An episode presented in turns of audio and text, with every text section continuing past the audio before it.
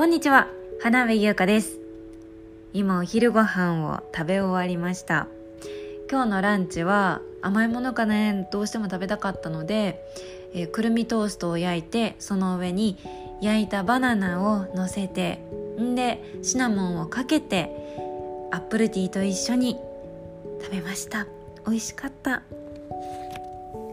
世間は11月の今日23日なので3連休最終日まあねちょっとコロナの感染者も増えてきてお家でまったり過ごしている人もいればもしかしたらこう家族とねしっぽり過ごしている方もいるかもしれませんね。私は今日旦那さんが仕事なのでしっぽりとお家にいます。で今回の話したいこと花言はいただいているメッセージを中心にあなたとお話をしたりとかちょっと心を通わせたりしたいなって思っています。ちょっとだけ耳と心を貸してくださいね。では早速いただいたメッセージ読んでいきましょう。まずはこれは男性ですね。大学4年生です。自分の目の前のことで勉強将来のことなどで精一杯になりがちです。人間関係をおろそかにしがちだったことに最近気がついてしまいました。自分のことと人間関係を両立するため優香さんはどんなことを心がけていますか？という大学4年生。もう就職先は決まっているのかな？就活中だったりもしかしたらね次のステップへの準備を始めているのかもしれないけど。でもやっぱりこういううーん次の年に新しいことが待っていたりとかここが正念場っていう時はどうしてもね何て言うのかな集中しなきゃいけない時だから今までよりも視野がぐっと狭まったように感じるかもしれません。私も高校受験大学受験そして社会人になって仕事を覚える慣れさせるための1年目から3年目っていうのは本当にいっぱいいっぱいで自分のことでいっぱいいっぱいでで自分のことで自分のことしかやってないはずなのにそれでいいって思ってるのに夜になるとどうしようもない孤独感を感じること寂しさを感じることがたくさんありました。高校受験の時も仲のいい友達とよくこうね土日とか遊んだりとかメールしてたのに、まあ、お互い進む高校が別だったりとか私仲良かった子は推薦入学がもう決まってて私は一般の入試が控えてたから何て言うのかなこの入試前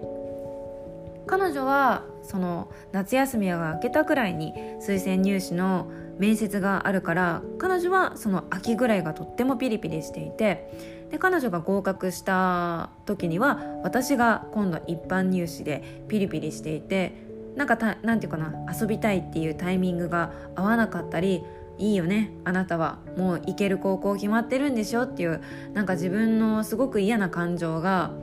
焦ると出てきたりそれを感じちゃったりとかしてすごく自分に対して落ち込むことがありました。大学受験もそうだったかな。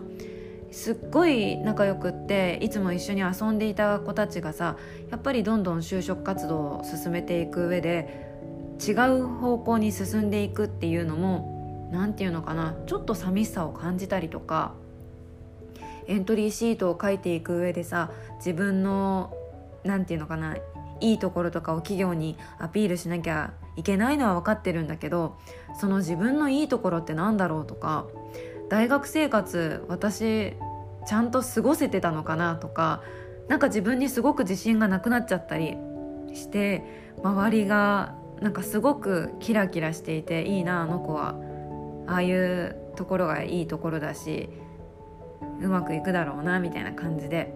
うーん仲良しなのに羨ましく感じてしまったり自分が劣ったように感じたりとかして焦って本当に自分の心をコントロールするのが難しかったなって今でも思ってます。きっとねこのメッセージをくれた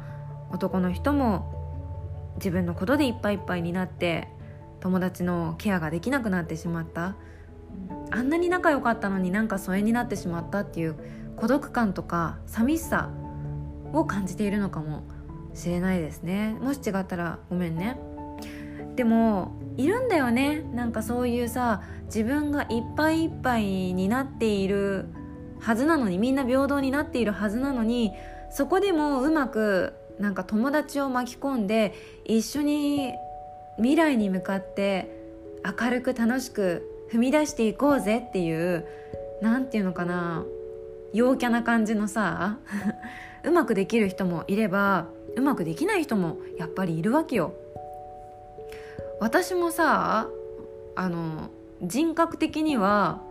もうどっちか分かんないね。なんかすごく楽観的な時もあればもうモチベーションが低くなっちゃって人が羨ましくなっちゃってちょっともうメンヘラみたいな感じにね病んじゃったりすることもあるし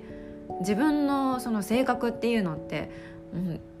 なんかもうよく分からなかったりしない？暗いのか明るいのか分かんないみたいな。でもそういう人がさやっぱり大半だと思うんだよね。だからまあそこは安心してください。私も自分が未だによく分かんないから。でもやっぱり一人になると一人の時間が増えてしまうと私の人生ってこれからどうなるんだろう。このまま友達が離れていっちゃうのかなとかあんなに仲良かったのにもしかして私大事な友達って思えてなかったのかなとか。なんかこうさちょっとピリピリした人をさやっぱこう客観的に見たりするとさあ今なんかこういう友達となんか遊びに行こうっていう企画立ててるけどうんあの子はちょっと今大変そうだからなんかまあタイミング見て誘おうかみたいな感じで見送ったりするのよそれは優しさとかで。でもさそれをさその本人からしてみればえ誘われなかった私って友達って思われてなかったみたいな感じでちょっとネガティブに感じやすかったりするんだよね。友達が離れてしまっているのかもとか私って結局一人なんじゃないかみたいな風にお先真っ暗に感じることってやっぱりあると思います。私もそうだったし私の友達も実際にそう感じてたっていうのは大人になってなんか振り返って話してる時にえそんな風に撮ってたの？っていうびっくりするようなこともあるからみんなそうだと思うの。で私もやっぱり受験の時だったりとか就職活動の時で社会人になっていっぱいいっぱいになった時もう本当に何て言うのかなその1週間2週間1ヶ月2ヶ月半年1年っていうのがものすごく長いように感じてたんだけど今私32歳でね30代こう振り返ってみるとあああったねそんなことも。えー、でもどれぐらいそれで悩んでたのかなっていうぐらい一瞬に感じることが本当に多いです。長く感じてさ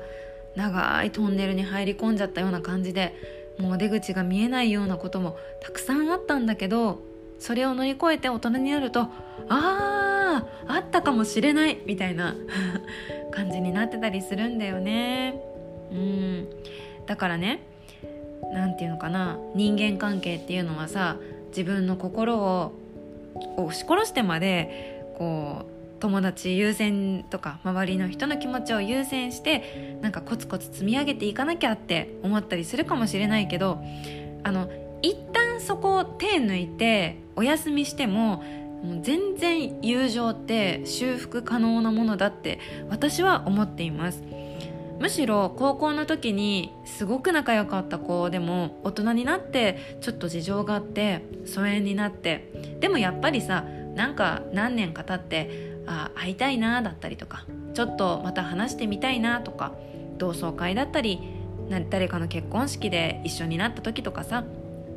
再会して話してみてやっぱりこの人とは波長が合うな大人になった彼女だからこそまあ男の人の場合だったらねあこの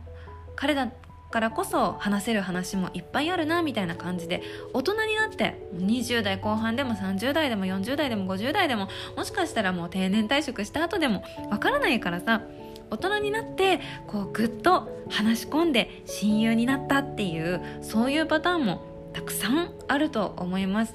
私も実際にやっぱり今仲いい友達って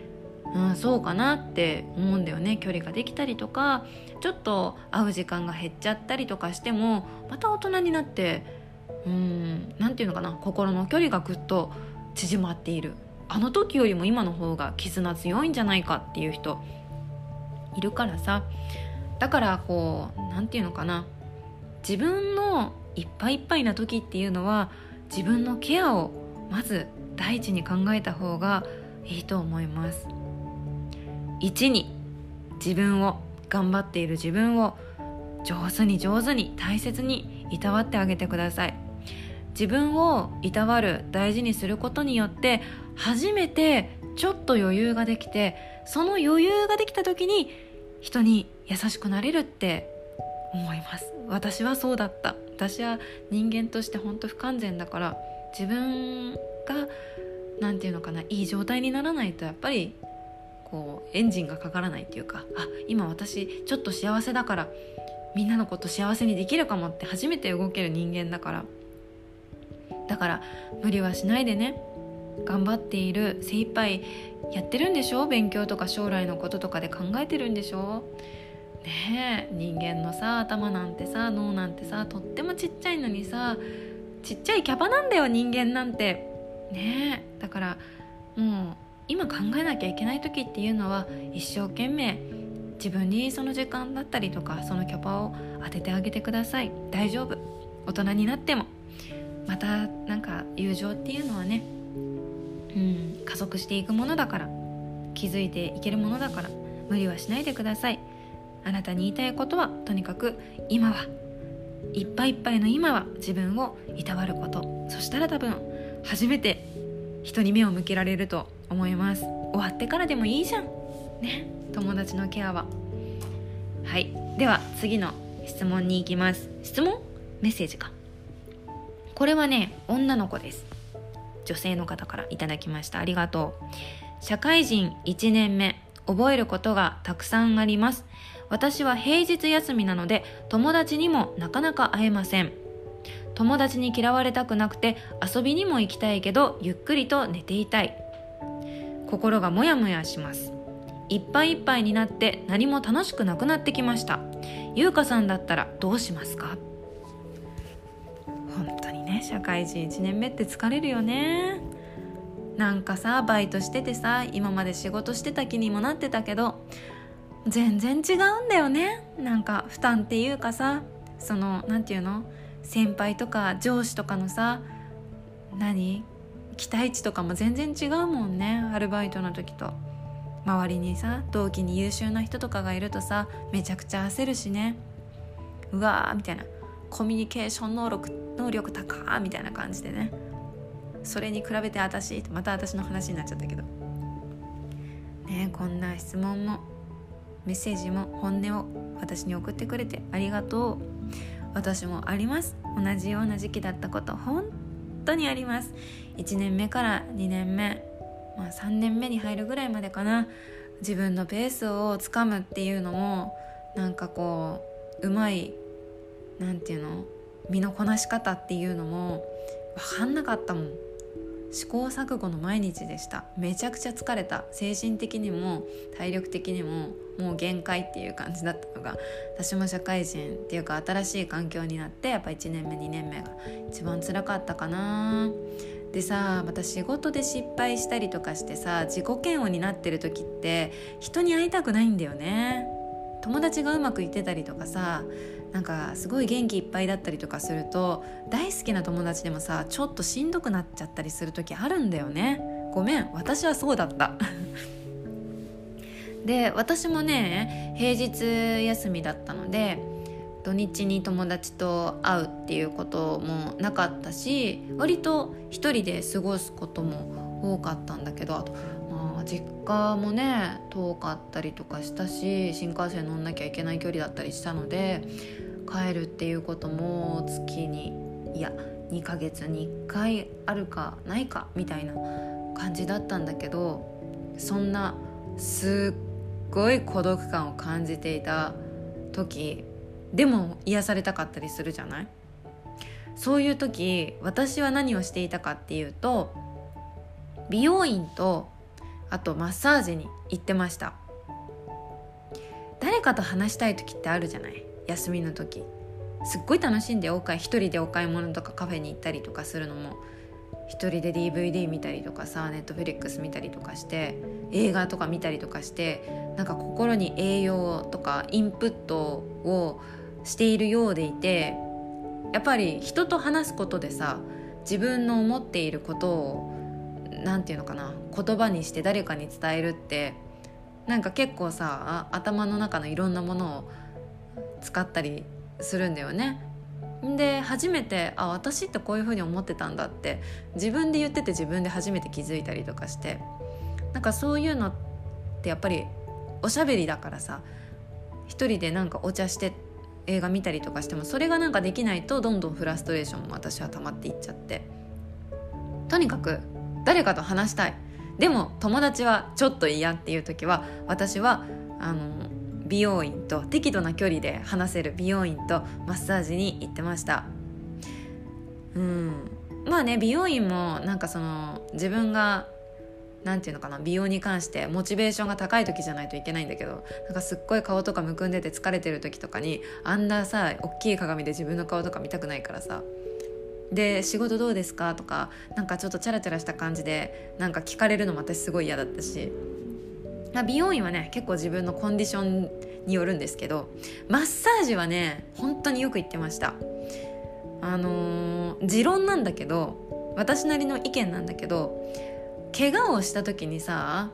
手当てしてもらうとか手当てを受けるっていう言葉があったりするじゃない？で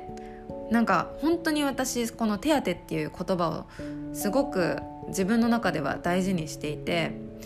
あの心の状態がゴワゴワしているっていうかピリピリしているずっしりと疲れてしまった時に手当なんかこう人のぬくもりを感じるケアをされることでそれがちょっと柔らかくなったりごわついてたあの感情がちょっと柔らかくなったり丸くなったりなんかこう肩の力が一気にズンと抜けるっていうかほっとすることがあるんですよ。うんすっごいさ気持ち悪い時吐き気がしてどうしようもないっていう時にさなんか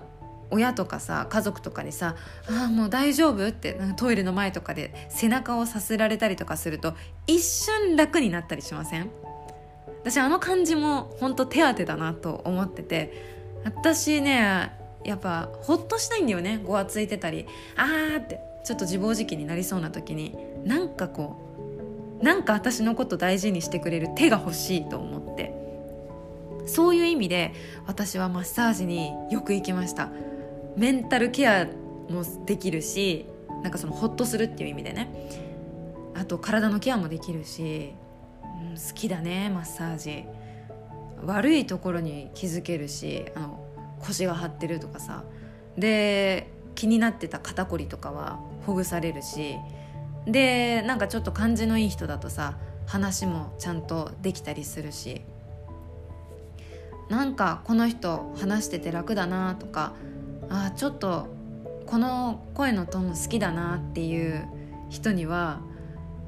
私大体45分とか1時間コースでマッサージ受けに行ってたんですけどめちゃくちゃなんか後半その人に心を開いて気軽にいろんなこと会社の嫌なこと自分の悩みとかを打ち上げちゃったりとかしてでなんかね、共感してくれたり笑ってくれたりとかするセラピストさんがいたりすると帰りにはなんかもう心身ともにちょっと楽みたいな。なんかもういろいろちょっと取れた疲れも嫌なものもっていう感じですっきりとそのお店を出ることも多かったから結構そのメンタルケア身体的なケアでマッサージっていうのは月に1回うん行ってましたね。ということでいっぱいいっぱいになって何にも楽しくなってきてしまったっていう時私はマッサージを非常におすすめします。あんまり行かないのかなマッサージ。私も大好きだからなマッサージが。さあそんなわけで今日もあの2通ねメッセージをいただいて、えー、私なりの意見をちょっとお話ししてみたんですけどいかがだったでしょうか？もう1年もね終わりに向かって走り出してますよ。疲れてないですか？私はもう疲れるなって思うことやっぱりこの1年間いっぱいありました。でもねなんか疲れたで終わらせないためにもねなんかセルフケア一緒に頑張っていきましょう。こんな風に話を聞いてもらう話をするっていうのでもなんかなんかちょっと楽になったりするかもしれないのであなたの話したいこと是非この花言専用のインスタのアカウントがあるんですけどそのアカウントもしくは私のインスタグラムのダイレクトメッセージまで、えー、あなたの話したいことお待ちしております。よかったらお話しましょう。さあちょっとねなんか疲れちゃってさもう嫌になっちゃったよっていう時に私が聴いている一曲を最後に紹介させてください。これね新曲なんですよ。まだねあの配信とかもされていないはずなんですけど Mr.Children の新曲すごく聴いてます。これはなんか私が本当に何て言うのかな元気な曲を聴きたくないとか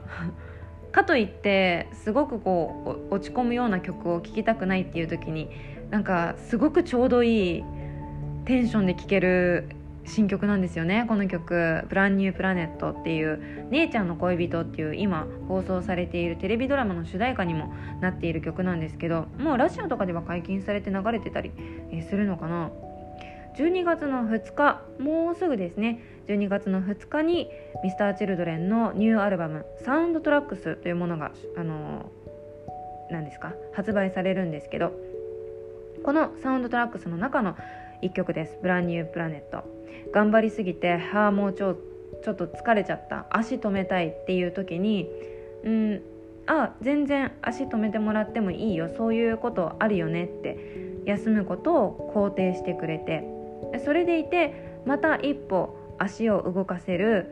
うん、っていうか動かしたくなるような光だったりとかその活力っていうのをメロディーとか歌詞で感じ取れる一曲です。あのメロディーはね何て言うのかな